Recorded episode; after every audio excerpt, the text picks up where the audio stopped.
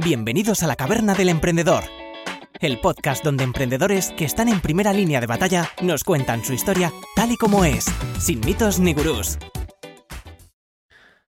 Hola a todos y bienvenidos de nuevo a la Caverna del Emprendedor. ¿Qué tal, Pablo? ¿Cómo estás? ¿Qué tal, Alberto? Muy bien, tío, con muchísimas ganas de volver por aquí. Te veo muy de sport, tío. ¿Te has sentado bien o son, o son los, eh, los propósitos de principio de año, ¿no? Ahí de Joma. A mí el propósito me dura como era el del gimnasio. Di que me he montado alguna cosa en casa, pero el gimnasio que vas dos veces, ¿no? La de apuntarte y la de desapuntarte para que no te cobren más la cuota. Pues bueno, es así. Yo por eso no hago propósitos, pero sí que es verdad que hoy he estado como muy activo y con ropa deportiva voy más cómodo. Muy bien, muy bien. Claro, estando ahora que hablas de gimnasio, si estás en un pueblo donde qué gimnasio tienes en tu pueblo pequeño, o sea, supongo que será ahí correr detrás de las cabras, ¿no? Cualquier rama de árbol es un utensilio que viene muy bien para ponerse fuerte. Muy bien. Oye, pues bienvenidos a todos de nuevo. Eh, después de este parón navideño, eh, estamos aquí otra vez en la caverna del emprendedor. Hoy vamos a traer a una persona que ya conocéis y también volvemos a presentar a nuestro patrocinador, ¿no? Fiscalityasesores.com, Pablo. Claro que me han dicho, a ver, a mí me cuesta creerlo, pero me han dicho que hay gente que tiene empresas y que todavía no les ha contactado. Me parece un poco loco, pero si todavía pasa, pues es muy sencillo. Solo tienen que entrar en Fiscality Asesores. Si no se acuerdan de todo, pues lo ponen separado en el buscador y les aparece.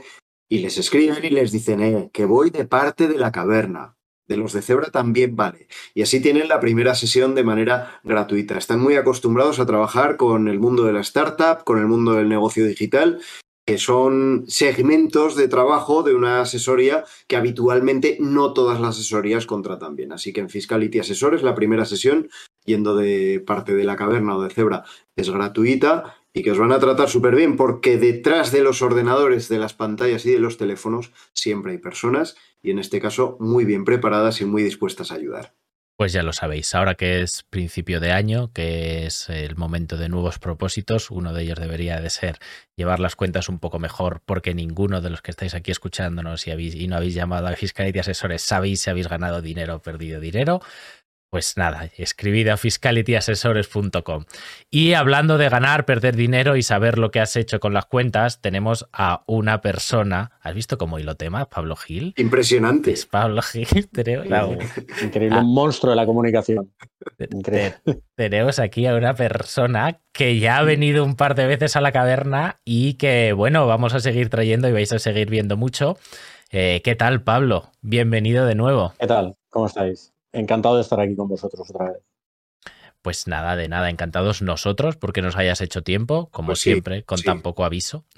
así que, así que, pero bueno, al final es que vimos una noticia de la que queríamos comentar y hemos dicho, ¿a quién conocemos que haya trabajado en una empresa similar a de la empresa de las que vamos a hablar? Y se nos ocurrió Pablo Gil. Entonces, eh, bueno, Pablo, vamos a hablar, o Pablos, vamos a hablar eh, del modelo de las Big Four. Me gustaría hablar no solo del modelo laboral, que creo que es un poco lo que está más de moda, sino del modelo de negocio, así en general, y por qué existen, y ya nos vamos hacia donde sea. Em, y para eso estamos aquí los tres, chicos. No sé, no sé si alguno queréis hacer un primer comentario sobre las Big Four. Bueno, contamos primero lo que está pasando por si hay alguien de algún otro planeta que no haya estado, que no haya visto ningún streaming en el que se haya comentado esto. Pues bueno, las inspecciones de trabajo se personaron en las cuatro a la vez, en las cuatro Big Four, en las cuatro torres de estas super consultoras mega multinacionales para controlar los horarios de la gente porque llevaban muchísimos meses investigando las jornadas laborales que allí se hacían. Bueno, pues de esa investigación salió que las jornadas laborales allí son como mínimo media jornada, es decir, 12 horas, la mitad del día, y que había que ponerle remedio y que, bueno, eso ha generado un debate, ¿no? De por un lado, quien no conoce ese ámbito o que lo conoce muy bien y dice que pues que es un abuso que se viene cometiendo desde hace tiempo, y por otro lado, quien sí casa con esas ideas de trabajo de alto rendimiento, de pues de, buscar la excelencia y que para eso se requiere un número determinado de horas que van a ir más allá de una jornada laboral estándar en cualquier empresa. El caso es que el debate está servido y que todos tenemos nuestra opinión, pero conocimiento solo unos pocos, y por eso está aquí Pablo, y por eso hoy también, Alberto, tú vas a ser muy preguntado acerca de este asunto. Correcto, correcto. O sea, porque por un lado, eh, bueno, yo trabajé no en una Big Four, pero básicamente en una escisión de Arthur Andersen. Durante dos años Arthur Andersen era la quinta, lo que pasa es que decidieron mm, hacer unas cuantas cosas un poco mal y entonces, bueno, pues digamos que la disolvieron, ¿no? Em, entonces, bueno, el modelo de negocio es el mismo, los socios venían de Arthur Andersen, así que algo, algo me he comido de ese modelo de negocio y de ese modelo de trabajo y bueno, Pablo me consta que también, ¿no, Pablo?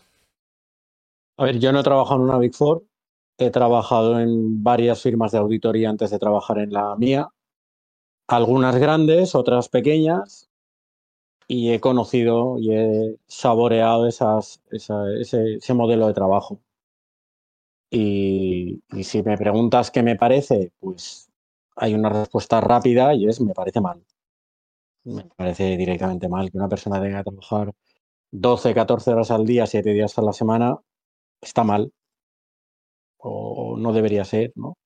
Lo que pasa es que yo creo que hay que analizar un poco todo y hay que analizar un poco, no quedarse con algo que igual está un poco cojo, ¿no?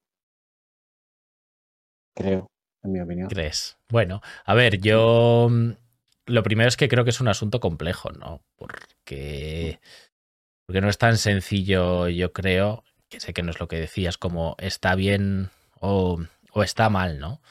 lo primero y lo que yo creo que es más importante es que, por ejemplo, en la que yo entré, entraba uno de cada 200 currículums. Eh, y para meter un currículum tenías que tener un máster en una universidad X y OZ. O sea que las personas que están en una Big Four no tenemos que quitarnos de la cabeza que son gente yo creo, explotada sin ninguna otra opción que tienen que dar de comer a sus hijos. O sea, y sobre todo los juniors, que creo que es a los que donde más se está mirando esto. Al final, cualquiera de esas personas podría estar en cualquier otra empresa, en un banco, en donde sea. No, no creo que a ninguno les faltase trabajo. Entonces, yo creo que lo primero, y empezaría por ahí, es que la gente que está ahí es porque quiere, equivocadamente o no, sea sano o no sea sano, pero que la gente que está ahí es porque quiere. No creo que sea correcto lo que se ha dicho de es que les están explotando como si estuviesen explotando a una persona que trabaja en una fábrica, tiene dos hijos y no tiene otro trabajo. No sé si hasta aquí estamos un poco de acuerdo en que la persona que está ahí es porque quiere. Sí, obviamente, obviamente cuando no, te van a buscar a la lista del paro. Son empresas que, que vayan a línea y digan, necesito una persona para un proyecto. Obviamente son empresas en las que mucha gente con titulación, y, ya no solo por la titulación, sino muy brillantes en lo académico e incluso muy prometedoras en lo profesional, se pegan por entrar. Y, ahí me quedo con una cosa que has dicho, Alberto, y es que, y es que son personas que podrían estar en cualquier sitio. La, la cuestión, y yo creo, y aquí sí me voy un poco hacia donde decía Pablo, es a, bueno, esta gente trabaja estas horas, eh, pero, pero hay una expresión que es modelo de negocio eh, y la cuestión es si esas jornadas maratonianas, si ese trabajo por proyectos que implica trabajar todos los días de la semana, todas las horas del día, es el verdadero modelo de negocio de algunas de estas empresas que reclutan a las mentes más brillantes eh, para ganar dinero con su trabajo, pero claro, a costa de a costa de llevarlos al límite durante el tiempo que soportan estar a ese ritmo. Y ahí es donde yo creo que entra la, la, parte de, obviamente, esa parte yo creo que nos parece mala a prácticamente todos, salvo a los propietarios de, de, esas consultorías. ¿no? A ver, eh, yo incluso me iría más atrás o, más arriba a la base de esto, ¿no? O sea, yo por, la sección de negocio que yo conozco, que a lo mejor comparto, entre comillas, con la Big Four, que es la auditoría. La auditoría es una actividad de interés público. De hecho, debería ser una función pública, que en un momento determinado el Estado decide, eh, no sé si decir subcontratar, porque no es el Estado el que te paga, pero delegar o derivar, mejor dicho, al sector privado. Es una actividad con unos requerimientos normativos de calidad que luego, si no os parece demasiado aburrido, lo podemos comentar, pero que no tienes en ninguna otra actividad. Los auditores nos enfrentamos a, unos, a unas apreturas de tuerca por parte de la normativa eh, tremendas. Yo estoy convencido que no hay ningún otro sector ni ninguna otra rama profesional que se enfrente a esto. Y lo que decías, el Estado lo decide derivar hacia el sector privado. Si nosotros pensamos en todas esas megaestructuras que tienen las Big Four y lo que no son Big Four y lo intentamos meter en el sector público, intentamos que funcione como debería funcionar, con los plazos que debería funcionar, con los requisitos que debería funcionar, pues entonces uno se plantea si eso sería factible o no.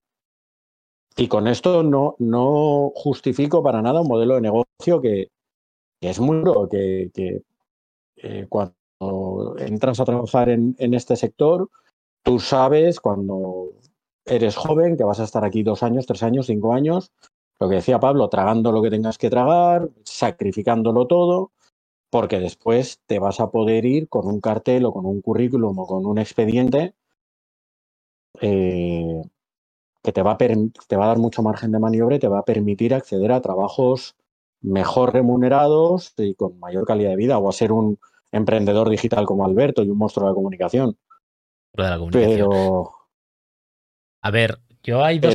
Perdón, perdón, creía que había sacado. No, a, mí me gustaría que, quizás nos planteáramos eso, ¿no?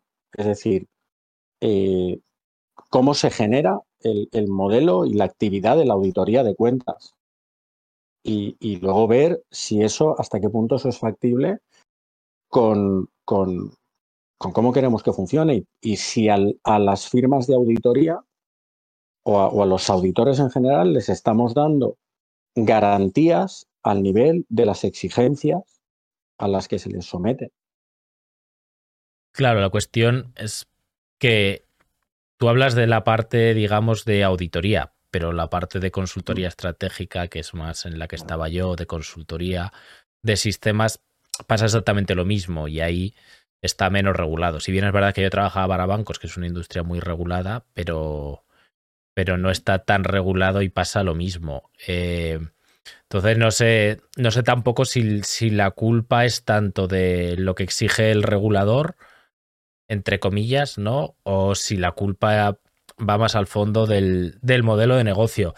Lo que sí que sé es que creo que eh, aquí parte de la opinión pública lo primero desconoce un poco eh, cómo funcionan esas firmas y lo segundo creo que también es un poco hipócrita, ¿no? Porque, bueno, lo primero, eh, por un lado, Pablo Franco decía, oye, los propietarios, bueno, de una Big Four no puedes ser propietario salvo que seas trabajador que haya crecido desde abajo. Es decir, en una empresa pequeña sí, pero los propietarios de esas Big Four no son propietarios por tener capital. No puedes ir a bolsa y comprar participaciones de ninguna Big Four. Tienes que empezar como junior o que te contraten porque has estado en otra similar, empezar a subir, a subir, a subir y un 1%, un 2% llegan a socio y una vez que llevas un tiempo siendo socio, pues ya otro socio que te retira te puede vender parte, entre comillas, del capital. Entonces no es aquí que tú estés contratando a una persona y le engañes de, oye, vas a estar aquí toda la vida de junior. No, no vas a estar toda la vida de junior porque una de dos, o subes o te vas. O sea, no, no tienes la opción de quedarte de junior más de dos o tres años. Entonces lo normal es, oye, si no te apetece subir porque esa vida te cansa, que es pues, por ejemplo lo que me pasó a mí, pues ya saltas a otra, a otra industria y bueno, y eso ha sido pues tu mili, ¿no? O sea, entre comillas. Entonces, tampoco es que, o sea, creo que es, no se puede decir que hay aquí un explotador capitalista que haya puesto el dinero y esté explotando con el modelo de negocio a la gente. O sea, en verdad todo el mundo está en el mismo barco. Los socios hacen más horas que tú. Eh, entonces, el problema es que todos, desde el primero hasta el último, están en el mismo barco, han seguido el mismo modelo y son iguales. Lo que pasa es que están en diferente punto de su, de su vida profesional. ¿Que es insano? Estoy 100% de acuerdo. ¿Que no lo volvería a elegir? Pues dos años sí, pero más, sí, me, pero me volvería a ir a los dos años otra vez. Em, pero luego también creo que se hace una cosa que es un poco hipócrita, que es mando a todo el mundo una inspección de trabajo porque están trabajando muchas horas, pero es que dos meses antes o tres meses antes los has contratado a todos para un contrato express porque han dado fondos europeos y eh, claro, no tenías hechos los informes y si te iban a pasar los fondos europeos, entonces, oye, que necesito que en tres meses me hagas estos cientos de miles de páginas de documentación para que no se nos vayan cientos de, de millones de euros o cientos de miles de, ¿sabes?, de millones de euros en fondos de europeos que nos iban a dar. Entonces, claro, igual que lo hace el Estado, lo hacen los demás. Y yo creo que parte del modelo de negocio es ese, que tú contratas a gente para mm, proyectos muy intensos, muy complicados y que se tienen que hacer rápido. Pero bueno, el primero que los ha contratado es el Estado. Y probablemente a mucha de esa gente que la hayan cogido trabajando 60 horas estarían trabajando para cosas que ha pedido el propio Estado. Entonces, a mí eso me parece un poco ridículo. Vamos. A los auditores nos ha pasado eso. Yo he, yo he renunciado a trabajar con administraciones públicas y trabajaba con una. ¿eh? Pero es que lo que pagaban era indignante. Es que era indignante y tú tratabas con el funcionario o la persona con la que estabas hablando y decías, pero este proyecto que se supone que estamos llevando entre los dos, ¿cuánto cobras tú por cada hora de trabajo y cuánto pretendes que cobremos nosotros? Y era vergonzante. Hasta el punto que dices, un cliente que si algo tengo de seguridad cuando te contrata una entidad pública es que vas a cobrar. O sea, eso es seguro. Y, llegó un momento que dijimos, mira, no me llames más. Y hay muchísimos concursos y muchísimas plicas de trabajos de auditoría que deberían realizarse porque el Estado no llega, que se están quedando desiertos. Porque lo que se paga es indignante. Y me gustaría, para no dejar a nadie atrás en la conversación, y asumiendo que mucha gente, hasta que no salto esta noticia, ni siquiera sabía lo que era una Big Four, o lo está viendo hoy por primera vez, que contaráis los dos desde vuestra experiencia y conocimientos a qué se dedican estas empresas. ¿Vale? ¿A qué se dedican? ¿Por qué son tan poderosas? ¿Por qué son tan importantes? ¿Y por qué mueven tantísimos miles de millones de euros en todo el mundo en contratos que en muchas ocasiones son o bien de administraciones públicas de todo tipo, sean autonómicas, sean nacionales o internacionales, o, bueno, de las, de las grandes industrias eh, más poderosas a nivel mundial, con capacidad como la que pueda tener un país, ¿no? ¿A qué se dedican estas empresas? ¿Cuál es su negocio? ¿Quieres darle, Pablo, un poco? Vale, las comúnmente firmas conocidas como las Big Four son las cuatro empresas más grandes del mundo en determinados servicios profesionales. Entiéndase, auditoría de cuentas, consultoría de varios tipos y asesoramiento fiscal. Estas empresas en la práctica son las únicas que tienen medios humanos, técnicos, de todo tipo, materiales, para llevar a cabo determinados trabajos. Eh, como por ejemplo la auditoría en España de las empresas del IBEX 35. Auditorías de empresas que facturan miles de millones de euros. Entonces, estas empresas tienen esa fuerza y tienen ese poder de mercado en todos los sentidos, porque desde principios del siglo XX se han ido convirtiendo literalmente en monstruos. Y ahora ya tenemos el monstruo creado, o los monstruos creados y, es difícil revertir eso. Claro, a ver, yo ahí estoy, o sea, no voy a defender yo a estas empresas grandes, ¿eh? O sea, una cosa es que una cosa es que no esté de acuerdo con que no dejes a la gente elegir el modelo, porque estas empresas normalmente no es una empresa que sé, como si tú tuvieses una panadería, ¿no? Que contratas a un trabajador y ya está, y tú vas a ser panadero toda la vida, ¿vale? Las empresas básicamente son como una pirámide donde tú empiezas entrando siendo junior sabes que vas a trabajar 60 horas cobrando lo mismo o menos de lo que cobrarías por trabajar 40. Bueno, depende del sitio, pero de lo que trabajarías 40 horas en, en un banco, en otra empresa más tradicional. Pero sí que es verdad que tienes, digamos, una opcionalidad o una potencialidad a que año tras año vas subiendo. Por ejemplo, yo los dos años que estuve, cada año me subieron el sueldo el 10%. ¿Vale? Entonces, eh, con un IPC en ese momento eh, prácticamente negativo, pues es una barbaridad. Y si sigues y, aceptas ese modo de vida, pues empiezas siendo junior, luego al año siguiente a los dos pasas a senior, luego puedes pasar a gerente o manager, como se llame, luego empiezas a pasar, vas subiendo a director y luego a socio, ¿no? Y luego ya compras parte del capital una vez que eres socio y otro socio se jubila. Eh, entonces, básicamente es un modelo de negocio en el que dedicas muchas horas, pero porque tienes que demostrar que, que puedes subir para arriba. Cada vez vas cogiendo más responsabilidad con los clientes, los clientes te contratan a ti, entonces tú tienes un valor para la empresa y al final acabas siendo socio capitalista de esa empresa, pues eh, lo que al principio eran 25.000 euros, pues te puedes meter en varios cientos de miles de euros. Entonces, pues hay gente que decide por lo menos en consultoría, es así, en auditoría no sé si tanto, pero yo entiendo que sí, porque habrá muchos auditores que, que, que, que son socios y demás, pues hay gente que decide que, bueno, pues que quiere llevar esa vida, que quiere pegarse eh, toda la vida trabajando 60 horas al día y tener la potencialidad de ganar mucho más de lo que ganaría en cualquier otro sector, salvo que te montes tu propia empresa y te vaya muy bien, ¿no? Entonces hay gente que decide eso. ¿Es sano? O sea, yo tomé la decisión de dejarlo en su día. A mí no me echaron, o sea, tomé la decisión de irme. Eh, y pues porque no me gustaba. Pero creo que también eh, estamos siendo un poco, poco tolerantes. Porque, vale, que tú no tomes esa decisión. Eh, ¿Por qué le prohíbes a otra persona tomar una decisión? ¿Vale? Entonces, si, otra, si esa persona quiere ese modelo de trabajo, a nadie le está obligando. Si esa persona quiere trabajar 60 horas, es porque él quiere y sabe las condiciones de antemano. Y, tendría, y tiene otras opciones, no está explotando nada a nadie. O sea, tú sabes lo que hay ahí. Entonces, ¿por, por qué le. ¿Por qué quieres prohibir ese modelo de relación? Va, o sea, es decir, yo entiendo que tú no lo elijas.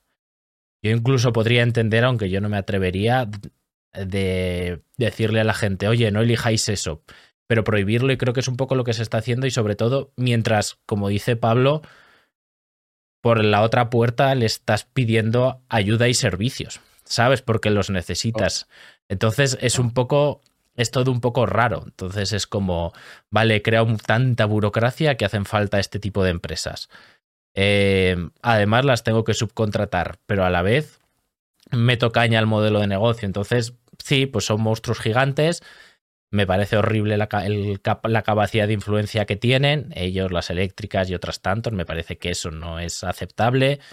Eh, pero, o sea, cada uno su cosa. O sea, es decir, ese modelo de negocio no, no se lo ocultan a nadie. Creo yo, ¿eh? O sea, es decir, a nadie que entra mm. está engañado.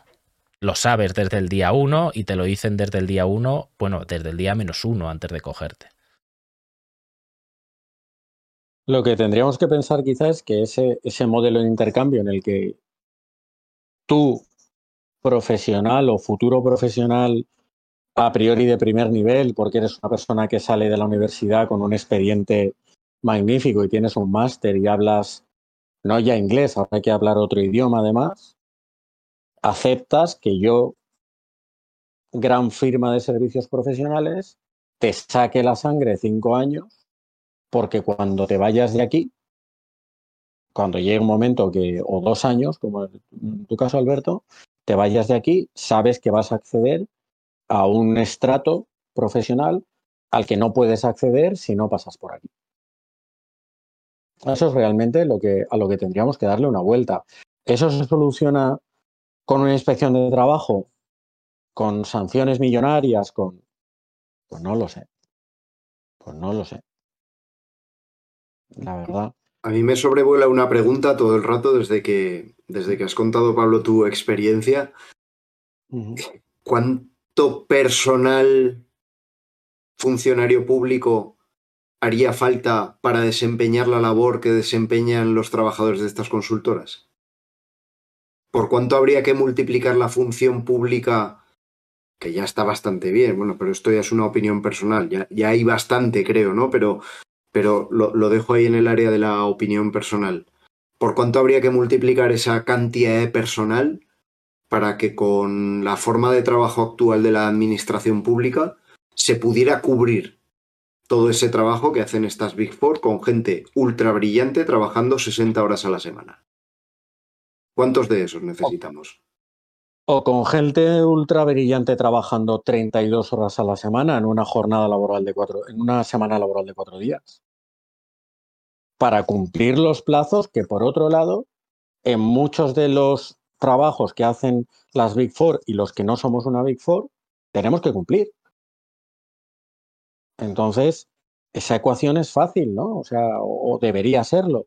Si esta gente trabaja pues 12 por 7, 84 horas a la semana y yo no quiero que trabajen 84 horas a la semana, quiero que trabajen 32, ¿cuánta gente necesito? ¿Y a qué sueldo?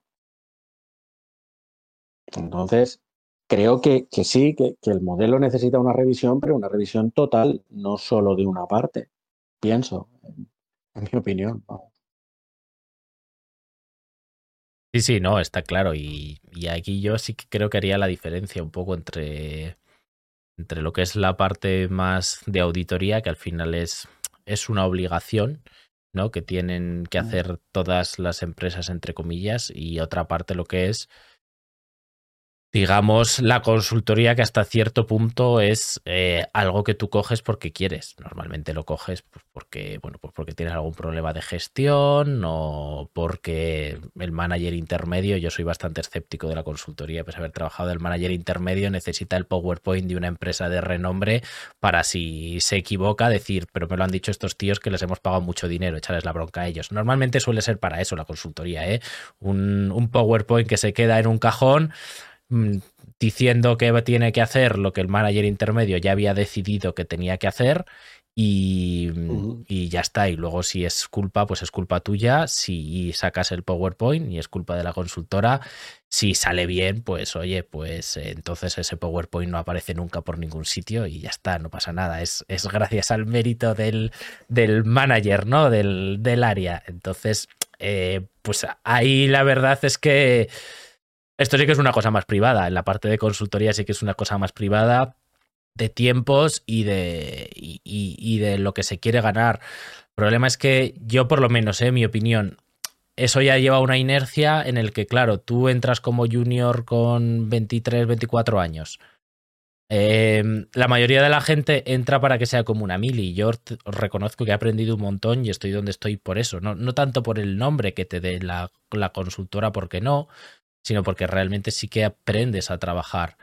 Eh, pero claro, si yo me hubiese quedado, te pegas dos años trabajando, que yo he salido muchos días a las 3 de la mañana, muchos fines de semana, y eso que no era de las peores, ¿no? Y al final ya le puse límite y demás. Eh, y, y, claro, llegas al siguiente punto porque eso te, te gusta y te, si quieres seguir creciendo y te pegas 4, 8, 12, 15 años. Claro, yo creo que ya no, no, sabes trabajar de otra forma y inculcas trabajar de la misma forma.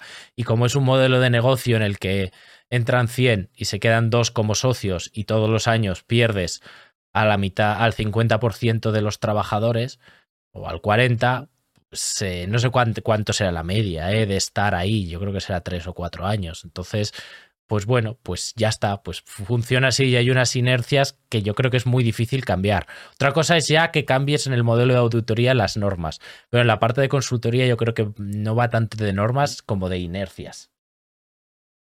Sí, supongo que tú eh, en tu vida profesional en esas firmas has estado 15 años soportando lo indecible y, y, en un momento determinado, pues cuando eres tú el que aprieta las tuercas hacia abajo, supongo, porque nunca he sido socio de una gran firma, que no piensas que a lo mejor el, la gente, el chaval o la chica de 24 años que entran, no tiene nada que ver, que no había nacido cuando tú empezaste a trabajar ahí, que no tiene culpa de nada. Pero supongo que es un modelo que se retroalimenta. Y, entiendo que en, ese, en, tus años de socio lo que quieres es recuperar todo lo que en forma de tiempo y esfuerzo has invertido, ¿no? Durante toda tu vida. Yo más que venganza, yo lo planteaba como, como un, oye, así es como se trabaja y, y, a mí me ha ido bien y a todos los que han salido de aquí luego en la vida les ha ido bien. Entonces, eh, joder, es lo normal, hay que esforzarse cuando eres joven y hacer esto cuando, cuando eres joven y luego los que queráis quedaros hasta donde yo, pues hasta donde yo, pero si no has aprendido, entonces yo creo que ya es una forma de, de trabajar que, que no conciben otra cosa y y los clientes, nosotros trabajamos con bancos, entonces los clientes ya tienen esa expectativa. Los socios tienen esa expectativa, los gerentes, que están entre medias, ¿no? También tienen esa expectativa porque es lo que esperan de ellos los socios. Entonces, al final es un círculo en el que todo el mundo espera que em, hagas cosas impresionantes, ¿sabes lo que quiero decir? Al final tampoco es muy diferente de cuando montas una startup, ¿no? Y empiezas a coger inversores. Es si lo comparas con el trabajo de una persona que trabaja en una empresa tradicional, pues, ¿verdad? Te estás autoesclavizando, ¿sabes? Eh, al final es lo mismo. Eh, la cuestión es que lo estás haciendo libremente, ¿sabes? A mí, a mí lo que me preocuparía es que, que estos juniors, digamos, se quedasen juniors para siempre y no tuviesen otra opción y tuviesen que montar una vida así. Mm, pero bueno, que una persona de 50 años eh, se quiera seguir siendo socio y trabajando todas esas horas, o bueno, pues quiero decir, pues igual le puedes recomendar ir al psicólogo, ¿sabes? Pero, pero yo qué sé, pero de ahí a decir que, que, que, es, que, está, que autoexplotado, bueno, lo hace porque él quiere, quiero decir, no, no es una persona que tenga que trabajar por necesidad. Pero mucha gente de esa ya tendría dinero de sobra para vivir. Bueno, que luego los gastos suben al nivel de los ingresos, así que tampoco, tampoco me lanzaría a decir que tienen dinero para jubilarse. Antes, fuera de cámara, Pablo hacía una, una reflexión muy, muy interesante. ¿Qué pasa con los deportistas de élite, los atletas de élite que entrenan 50 y 60 horas a la semana? Y luego van a los Juegos Olímpicos y a todos nos gusta mucho verlo y incluso son referentes sociales, ¿no? Eso quizás sería para, para planteárselo. Igual es una visión ingenua, pero yo sí que veo, sí que veo, el otro día, sin ir más lejos, ni voy a decir la consultora, ni voy a decir el nombre, pero estuve hablando con un junior que, que empezó hace no demasiado en una consultora. Y, bueno, compartíamos un poco eso, ¿no? Él está acostumbrado al alto rendimiento en lo físico y cuando, bueno, cuando terminó su carrera y vio que podía acceder a una consultora de estas características, para él no era más que una continuación de, de cómo había sido su vida en el mundo del deporte trasladado al mundo de la empresa, porque él, él quiere vivir bien. O sea, su objetivo no es ¿no? Su objetivo es conseguir un trabajo que le permita ganar dinero para el día de mañana, siempre sembrando, pensando en el día de mañana, vivir mucho mejor, ¿no? Entonces, claro, yo pienso, y, aludiendo a eso que comentabas, Pablo, al deportista, al trialdeta de Juegos Olímpicos, nadie le va a decir si ese día se ha metido 10 horas de entrenamiento entre pecho y espalda, que excede obviamente lo que es una jornada laboral y a lo mejor se mete dedicado a su cuerpo y a su deporte, ya no solo entrenando, sino con, tiempo de fisios, con temas de alimentación, de formación, de viajes, pues a lo mejor está haciendo 60, 70 horas todas las semanas y nadie le dice nada, ¿no? Entonces, sí que estoy viendo ese doble rasero, esa hipocresía, que queremos lo excelente, queremos lo rápido, lo fuerte, y en esto sí que me gusta hacer analogías, porque al final son trabajadores de muy alto rendimiento, no todo el mundo está capacitado, no ya para saber lo que estas personas saben, sino para llevarlo a cabo en el día a día. No todo el mundo está capacitado para mantener el equilibrio mental trabajando 60 horas a la semana, 70 horas a la semana. Entonces, y, engarza un poco con, esa parte, ¿no? De, vale, son las propias administraciones públicas las que tiran de este modelo de negocio para poder cumplir sus objetivos. Y me quedo con esa parte de hipocresía, ¿no? De, que, por un lado, no queremos que nadie tenga que trabajar más de 40 horas a la semana. Por otro lado, queremos que todo esté muy bien hecho y para allá y que sea excelente y por otro lado, pues no queremos pagar lo que valen las cosas. Y, aquí aludo directamente a, la administración pública con la que yo he tenido algún trato en algún momento y con la que puedo decir que nunca más volveré a trabajar por decisión propia. Entonces, no a nivel de consultoría, pero sí en otros niveles muchísimo más bajos, ¿no? Entonces me pasa eso, me pasa que, que creo que estamos siendo, pues igual que cuando vemos un atleta y luego nos uh -huh. asustamos del tipo de vida que ha tenido que llevar para conseguir lo que consigue, pero le aplaudimos y le animamos a que vaya a por más y cuando se retira le decimos, no hombre, tú continúa, tú continúa. Pues cuando vemos algo así también, también nos atrevemos ¿no? a, a valorar el tipo de vida que han elegido estas personas y, y si, y si eso es bueno o no es bueno. Cuando queremos que la administración pública funcione y cuando queremos que las empresas ganen dinero y nosotros también. Es bueno, lo dejo, ni siquiera es una pregunta, lo dejo ahí un poco como reflexión, ¿no? No, claro, pero es sobre... que es completamente cierto.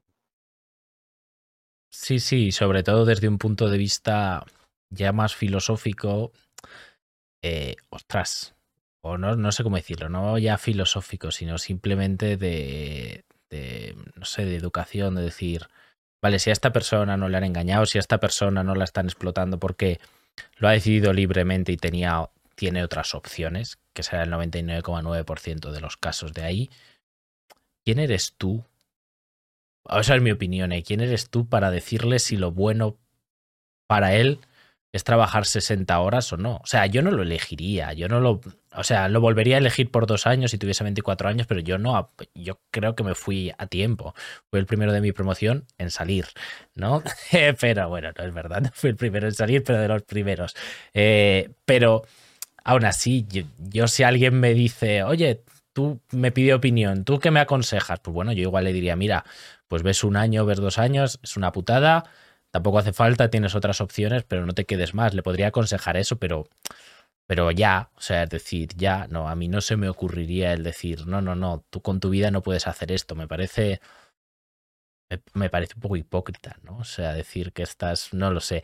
Es mi opinión, porque si fuese un conflicto, digamos, entre un empresario que tiene su empresa y tiene gente no tiene otra opción y entonces les explotas porque si no no hay otro trabajo, pero es que no es el caso. Creo que hay que cambiar todo el foco de cómo funciona esto. Entonces, sí, yo creo que hay que cambiar cosas porque no tiene sentido que la gente a largo plazo trabaje así y yo creo que eso lleva a, a, cometer ciertas cosas que no están bien, ¿no? El que la gente trabaje 60 horas, que todo vaya contra reloj. Eh, creo que sí que hay que cambiar cosas ahí, pero no creo que sea el hecho de, de vamos a prohibir que la gente esté aquí más de 40 horas. Bueno, o sea, si los trabajadores de abajo son los que quieren, ¿por qué? ¿Sabes? No, no lo sé, es mi opinión. ¿eh? Sobre todo, y esto entronca con lo que dice eh, Pablo, porque la administración pública no da ningún ejemplo. O sea, y ha dicho una frase Pablo que es muy cierta, no quieren pagar lo que valen las cosas. Yo he tenido enganchones con con funcionarios y funcionarios de cierto nivel, ¿eh? No, no, con todos mis respetos, no funcionario de ventanilla ni funcionario, funcionarios de nivel. Que dices, mira, es que a esto lo que pretendes trabajar tú, con el nivel de exigencia que me estás aplicando, si yo tuviera una persona completamente dedicada a ti los, el, el año laboral, no podría pagarle ni de lejos el salario mínimo interprofesional con el coste de seguridad social.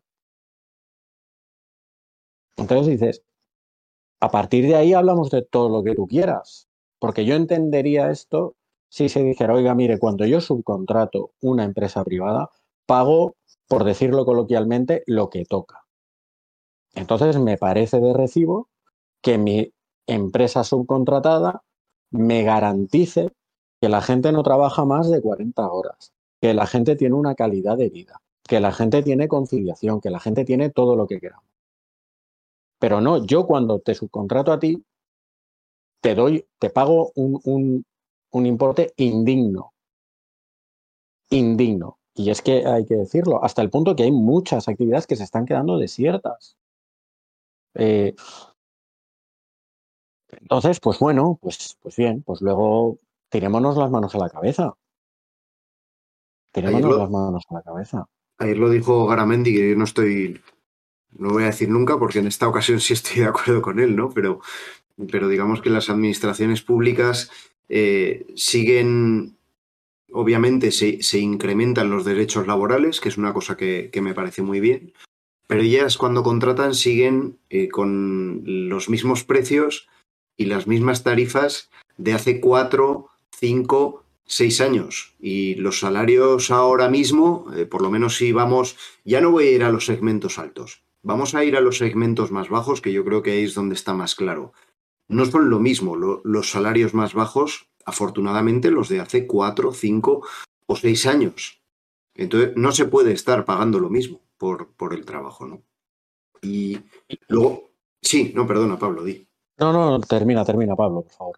No, que luego hay, luego hay otra cosa que es, que es una reflexión que yo me hago, ¿no? De, de qué opciones hay en este país para que la gente brillante prospere, se le abre una carrera y, y salga un poco de, de, de la clase social de la que venían sus padres. ¿Qué posibilidades de prosperar tienen aquellos cuyos padres son trabajadores, que con mucho esfuerzo les han pagado la carrera, con muchísimo más esfuerzo, endeudándose en muchos casos, les han pagado el máster? ¿Qué posibilidades tiene esa gente de ganar dinero de verdad con su trabajo sin montar una empresa? Y con ganar Ninguna. dinero de verdad me refiero a ganar los sueldos que se están ganando en países como Países Bajos, como Alemania, como Francia, como Italia o como Suiza, que aquí nos parecen absolutamente estratosféricos y que allí son moneda de cambio normal. ¿Qué posibilidades tiene alguien que no haya heredado un capital importante de su familia de prosperar en un empleo por cuenta ajena? Y, y se puede tachar de demagogia, pero a ver en qué empresa te pagan 50.000, 60.000, 70.000 euros. ¿En qué empresa en este país se puede llegar a conseguir un sueldo de esas características que te saque de la clase social más baja? Y de la clase social más baja en un lugar en el que nos dicen que somos clase media cuando ganamos 1.500 euros, lo cual no es verdad.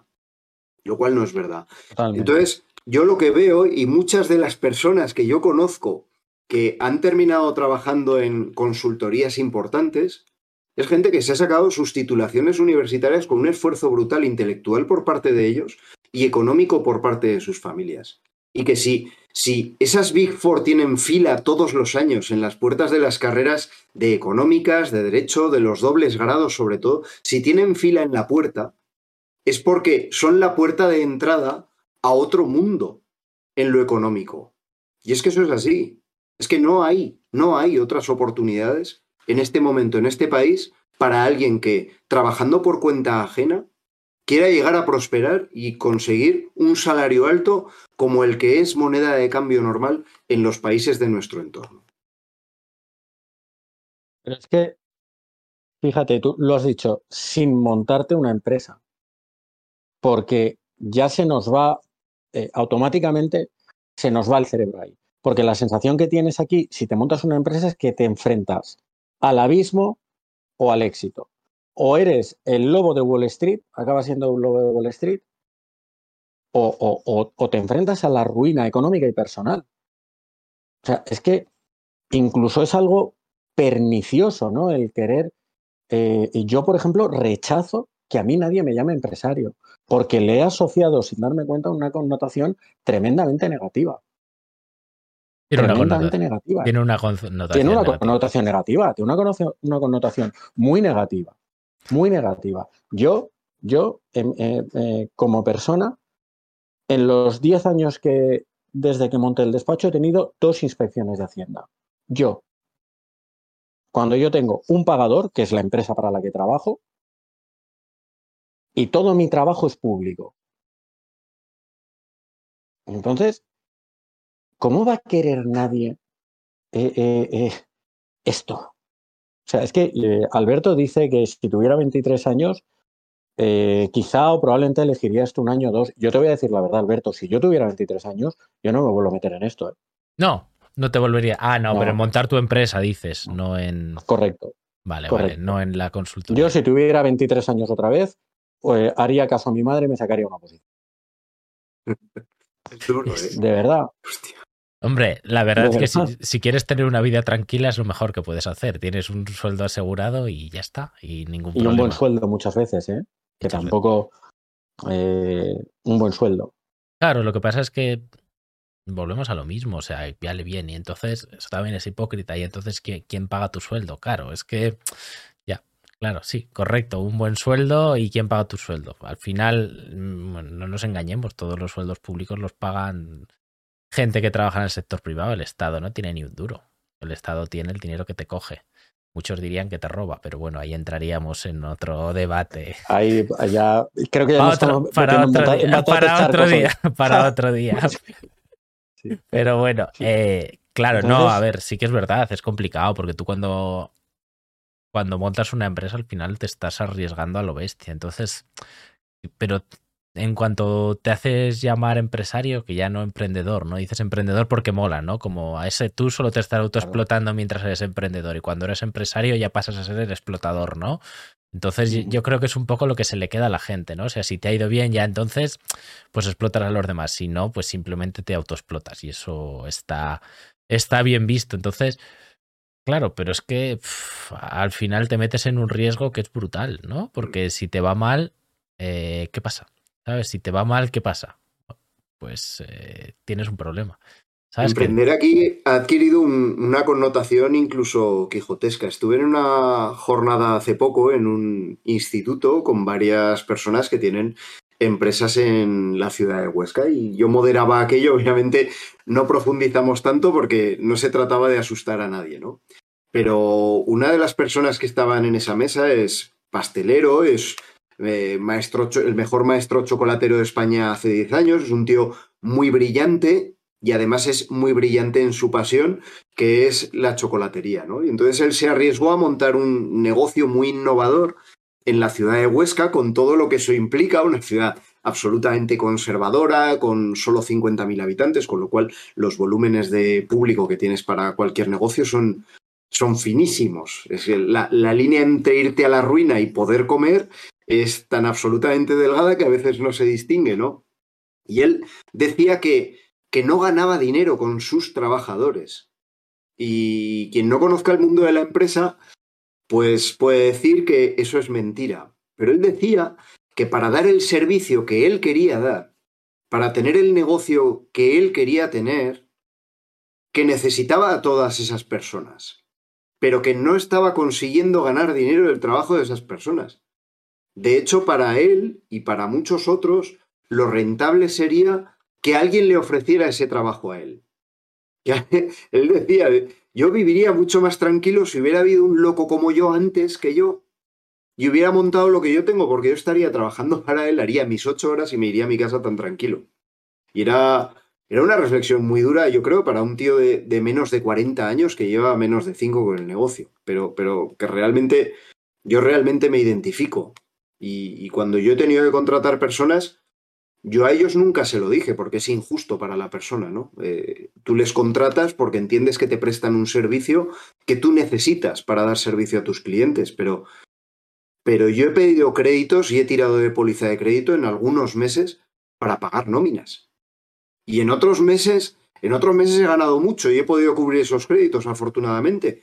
Pero, pero he pedido créditos para poder pagar las nóminas en algunos momentos. Entonces la visión del, del empresario que saca plusvalía de cada uno de sus trabajadores, yo creo que aquí ya no rige, por lo menos en las pymes. Yo creo que no rige, de verdad, sinceramente pienso que no rige. Los, los, empresarios lo que están haciendo es adquirir el volumen de trabajo suficiente para poder tener un negocio viable y poder pagar las nóminas todos los meses, porque es una cosa en la que, y, y aquí ya es opinión personal otra vez, hoy no voy a salir con ningún amigo de más, pero en la que te vas metiendo muy poco a poco, ¿no? Digamos que te van calentando la olla como esa rana y a lo que te das cuenta tienes más trabajadores de los que tú querrías tener, muchas más responsabilidades de las que tú querrías tener y estás ganando menos de lo que crees que deberías ganar para, la, para el volumen de riesgo para tu patrimonio y el de tu familia que, que querrías tener. Claro, aquí. Con ese escenario. Dale, dale. Perdón, Alberto. Una persona que aspire a ganar la locura de 50.000 euros al año, ¿qué opciones tiene? ¿Qué es lo que decías tú al principio? Lo que decías tú, me refiero, Pablo. ¿A mm. cuántas personas conocéis vosotros que ganen 50.000 euros o más al año? Normalmente para ganar ese importe tienes que haber trabajado en consultoría y haberte quedado unos cuantos años para que luego te den un puesto de responsabilidad en alguna empresa grande. Normalmente. Normalmente. O eso, o que la empresa que te has montado tú te haya ido bien al final. Y, y parecen sueldos brutales, pero es que tampoco es un sueldo tan alto si tú lo comparas, porque si el sueldo medio son 24.000 euros, 25.000 euros, 50.000 mm, euros más, vale, son 25 más, pero si le quitas la mitad que te quita Hacienda, son 12.000 euros más. Depende de la inversión de años que hayas hecho en estudiar, eh, de la inversión de tiempo que hayas hecho en trabajar 60 horas, etcétera, de las horas de más que hagas, porque cuando tienes responsabilidades ya no puedes irte a las 8. O sea, a las 8 horas, 00, se me cae el boli. Eh, tampoco sé si hasta cierto punto compensa, ¿no? O sea, es decir, a ver, es muy fácil de decir una... Perdón, eh, al final, no, te interrumpo para decir que al final los dos mil y pico euros que te quedan, o vamos a decir, o tres mil y mucho, menos de cuatro mil, pero que es que un profesor de secundaria se está llevando bastante más de 30.000 euros, bastante más. Entonces, al final, ostras, vamos a querer ser todos profesores de educación secundaria. No, que eh, cada, la, opción es ser profesor de educación secundaria para tener una jornada laboral estandarizada o irte a una consultoría a trabajar 60 horas a la semana. Es que yo lo que al final lo que observo es que hay una desproporción, hay un desequilibrio enorme de esfuerzos entre quien elige un camino el camino de la función pública y quien elige el otro. Me parecen igual de respetables los dos, pero, pero a ver, en función pública hay gente produciendo, obviamente, pero al final esos sueldos se pagan con, con lo que está produciendo la, la, economía productiva, con lo que producen las fábricas, con lo que producen los servicios. Eh, creo que no es sano para un país que todo el mundo elija el camino de la función pública, pero si, no, si lo analizamos con tranquilidad, y con la perspectiva de los años, ¿cuánto puede ganar una persona con la misma preparación en la función pública y cuánto puede ganar en la privada y a cambio de qué esfuerzo? Muchas gracias, Pablo. Ya hemos cerrado las puertas a unos cuantos patrocinadores al año que viene. de cierto espectro. De nada. Eh, mucho, mucho más sencillo buscar patrocinadores después de ese comentario. No, es broma, es broma. No, pero lleva razón. Al final es que, a ver, que igual es un poco no lo sé, un poco aventurado decir, va, mil, mil euros más limpios que te quedan al mes entre 25 y 50, ¿vale? O sea, es decir, igual lo, igual lo decimos desde un punto de vista más, ¿no? De tener la suerte de que no nos falte, ¿no? Pero... Bueno, a cambio de qué? claro, el problema es a cambio de qué. Entonces, claro, a ver, depende de tu situación. Habrá gente que diga, es que me da igual a cambio de lo que sea porque los necesito. Vale, pues bueno, en ese caso estamos en otro, estamos en otro punto, ¿no? Sobre todo yo estaba hablando de la parte de los eh, de, los juniors y demás, ¿no? Entonces, eh, bueno, y estoy de acuerdo ¿eh? con que en muchos puntos no están compensados si no nos damos cuenta de que una persona por hacer el mismo trabajo en el sector privado que en el sector público las condiciones son completamente diferentes y que igual las buenas tienen que salir del sector público, ¿eh? O sea, decir mm. que son las que se tienen que llevar al sector privado, que ahí podría estar yo de acuerdo. ¿Sabes? Lo que pasa es que ahí tienen que empezar dando ejemplo el sector público cuando subcontrata. Creo yo. Totalmente, totalmente. Totalmente. Y yo insisto, sé que lo digo muchas veces, pero es que yo lo he vivido. ¿eh? Yo he acompañado al sector público en un trabajo, tú haces esta parte y yo hago esta parte. Y la vamos desarrollando a la par lo que ganas tú y lo que gano yo se no tiene nada que ver. Hasta el punto que, que en mi caso, que yo, evidentemente, eh, eh, afortunadamente, las cosas me van razonablemente bien, pero yo cada vez que renunciamos o que decidimos no trabajar con un cliente, es por... Eh, es dinero de menos eso es así, yo no gano lo mismo todos los años. Pero hasta ese punto me vi en una situación en la que dije, mira, de verdad, no me llames más. No me llames más. En serio, muy agradecido, todo genial, pero no me llames más. Y era la administración pública. Entonces dices, y, ellos te lo admiten, ¿eh? O sea, yo la gente con la que traté a nivel personal no tengo ninguna queja. A nivel personal, con la persona no tengo ninguna queja. Te dicen, sí, es que pagamos muy poco. pues hazlo tú. ya, fíjate, por ejemplo, mm, por aquí nos preguntan en el chat, Silvia nos dice, em, las mujeres cobran lo mismo, llegan a los mismos puestos que los hombres en las Big Four y en general en el sector. A ver, yo desde la experiencia que tengo sí que es verdad que casi todos eran hombres, casi todos los socios. Eso es verdad. Mm. Lo que es si es porque hay un techo de cristal o si es porque tienes que estar 20 años y el problema viene de hace de 20 años y eh, dentro de 20 estará solucionado, eso ya no te lo sé decir. Sí que es verdad que de, los, de la partida que entramos en mi año había más hombres que mujeres, pero tampoco muchas más. Entonces, em, voy a ser humilde aquí, te voy a decir, no tengo ni idea. Yo te puedo decir que lo que yo vi es que la práctica totalidad de los socios eran hombres, pero sí que es verdad que entraron ya bastantes mujeres como junior. Entonces, pues bueno, si han pasado seis o siete años desde que yo entré, pues eh, dentro de 20 le echo un ojo a la página web de la empresa, dentro de 15 y te digo si está solucionado el problema o no. Claro, es que yo creo que hay ese lag de tiempo, ¿no? Porque tienen que pasar 15 años. ¿Sabes? Tienen que pasar 15 años. Eh, y bueno, ¿a cuánto tenemos que renunciar? Nos vuelve a preguntar, pues eh, no, sé muy bien a qué te refieres, la verdad, eh, con a cuánto tenemos que renunciar. Entiendo, para, entiendo que a lo mejor es para, para llegar a, esas posiciones, ¿no? Sí, pero se refiere a las mujeres o a todo el mundo, porque si es a todo el mundo, pues sí, pues a tener vida, básicamente. A, todo, a, tener vida. Renuncias a tener vida, pero da igual, seas hombre o mujer o, lo que sea, renuncias a tener vida.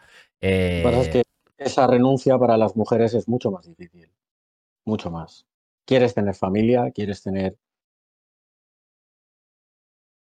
Pues eso, supongo que ya depende de cada uno. A ver, yo desde la humildad te puedo decir que, que, bueno, pues que renuncias a muchas cosas, porque claro, pues tenías tu fin de semana que te ibas a no sé dónde y de repente desaparece porque el dueño del banco que está pidiendo la licencia que tú quieres, pues em, se le han dado cuenta que se retrasa no sé qué, entonces se te acaba. Em, días hasta las 3 de la mañana, pues sí, básicamente tu vida social acaba siendo, y yo estoy hablando de vida social porque tenía 23 años, pues luego ya lo dejé, ¿no? O sea, tu vida social acaba siendo, oye, me voy con mis compañeros de proyecto, que como acabamos a la vez, pues es con los que me voy a echar unas cañas, y es así, o sea, y todos los amigos que tengo de esa época son todos compañeros de trabajo, cosa que no ha pasado luego a posteriori, que tienes gente de muchos sitios.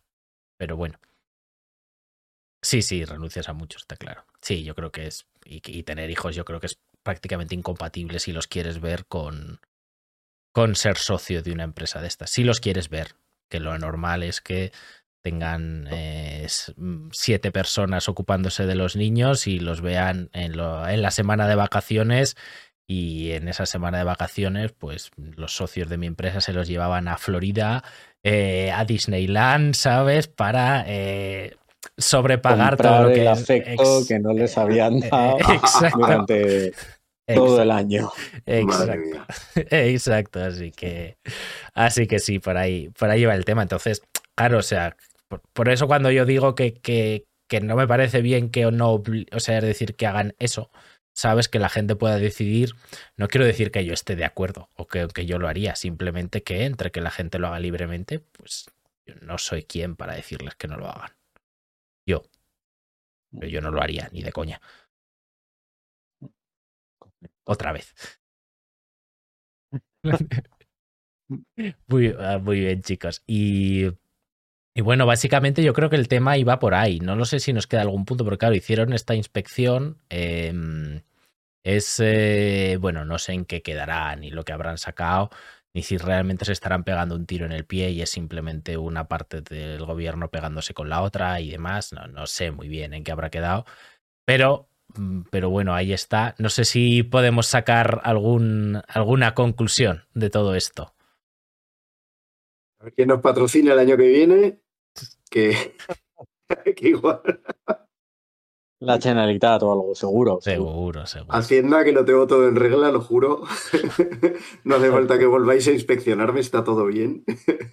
Exacto, sí, correcto, correcto. No os enfadéis, no os enfadéis, que, que es todo con amor y con ánimo de crítica constructiva y no sé.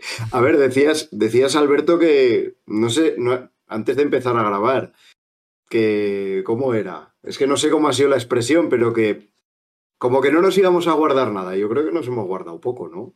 Yo creo que hemos sido, hemos sido locuaces y atrevidos. A ver, hemos sido un poco, un poco, atrevidos. O sea, pero sí nos hemos guardado cosas, Pablo. O sea, reconocedlo. Nuestras opiniones. A ver, yo me, me, he guardado nombres y apellidos, pues claro, eso sí que no lo puedo decir. Pero quitado eso. No, pero sí en general yo creo que. Qué bueno, que yo, vamos, mi resumen como resumen es que, bueno, al final eh, creo que es todo más complicado de simplemente trabajar más de 40 horas. Eh, creo que hay muchísimas más cosas ahí. Creo que nadie son personas en necesidad, ¿sabes? Que, que de las que se estén aprovechando. Esa es mi opinión. Entonces, bueno, pues eh, yo les diría, oye chicos, he estado un par de años hacer la mili que se aprende bien y luego piraros cuando tenéis 20 años y ya está, ¿sabes? Eh, pero no te quedes a ser socio y, y, si no, pregúntale un poco a tu socio que yo lo hacía por, por su vida personal y ya verás cómo se te quitan las ganas de ser socio, ¿sabes? O sea, es una, es una. Yo ahí lo decidí cuando le empecé a preguntar, oye, ¿y qué tal las vacaciones? Oye, ¿y qué tal no sé qué? ¿Y qué tal no sé cuántas? Al socio ahí ya si me quedaba alguna duda me di cuenta de que eso no podía ser. Le estabas analizando tú a él. no te medían ellos a ti. No, yo siempre, no ellos, ellos me medían. siempre digo una cosa, que es que eh, cuando tú quieras ocupar un puesto, pregunta al que tiene ese puesto a, a ver cómo es su vida y, y, si te gusta esa vida, ¿no? Mira a ver, antes de, antes de ir por ahí, mira a ver si te gusta esa vida y si quieres eso. Exacto. Correcto. Creo que es un muy buen aprendizaje. Pues nada, chicos, no sé si tenéis algún último mensaje eh, sobre el tema o si queréis que vayamos cortando ya. Yo creo, Yo que, creo que, lo hemos dejado servir. pues sale, ya os, ya, os, ya os, han metido miedo. Muchas gracias a todos por pasaros. Gracias, Pablo. Te veremos mucho más porque tenemos unos, una Cuando lista queráis. de tema bastante larga y nos vemos prontito. Muchas gracias a todos por estar. Chao. Chao. Adiós. Un abrazo. Chao.